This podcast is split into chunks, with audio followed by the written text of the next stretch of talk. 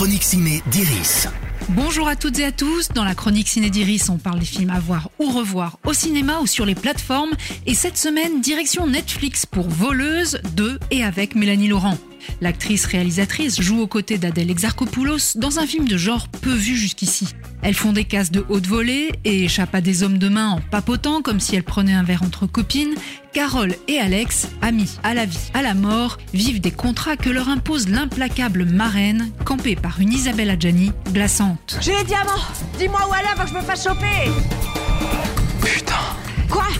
Mais non, mais je te crois pas. Je déclenché l'alarme? Je crois que je suis en train de me faire quitter par texto, Carole. Attends, quitte pas, il m'appelle. Je vais te buter. Quand Carole décide de se retirer du business, Marraine les mandate pour une ultime mission qui n'a rien de la balade de santé. Tu voles un petit truc, tu me le rapportes. Tu choisis ton équipe comme tu veux. Vous savez comment on me surnomme? Non. Le cerveau. Je crois que c'est ironique.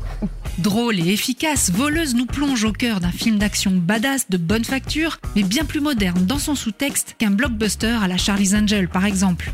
La sororité et l'amitié sur laquelle repose l'histoire et ses rebondissements permettent de ne pas avoir de sensation de déjà-vu tout en échappant intelligemment à l'écueil du militantisme ou de la misandrie. On a failli crever. J'ai envie qu'on arrête, qu'on change de vie. En vrai, on a envie de quoi?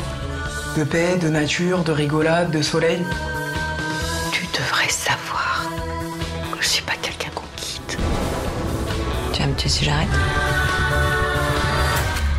Agrémentée de ce je ne sais quoi, voleuse divertie, bouleverse un peu la figure du héros traditionnel et arrache au passage une petite larme aux plus sensibles d'entre nous. La chronique Ciné d'Iris, c'est fini pour aujourd'hui. Rendez-vous mercredi prochain pour un nouvel épisode.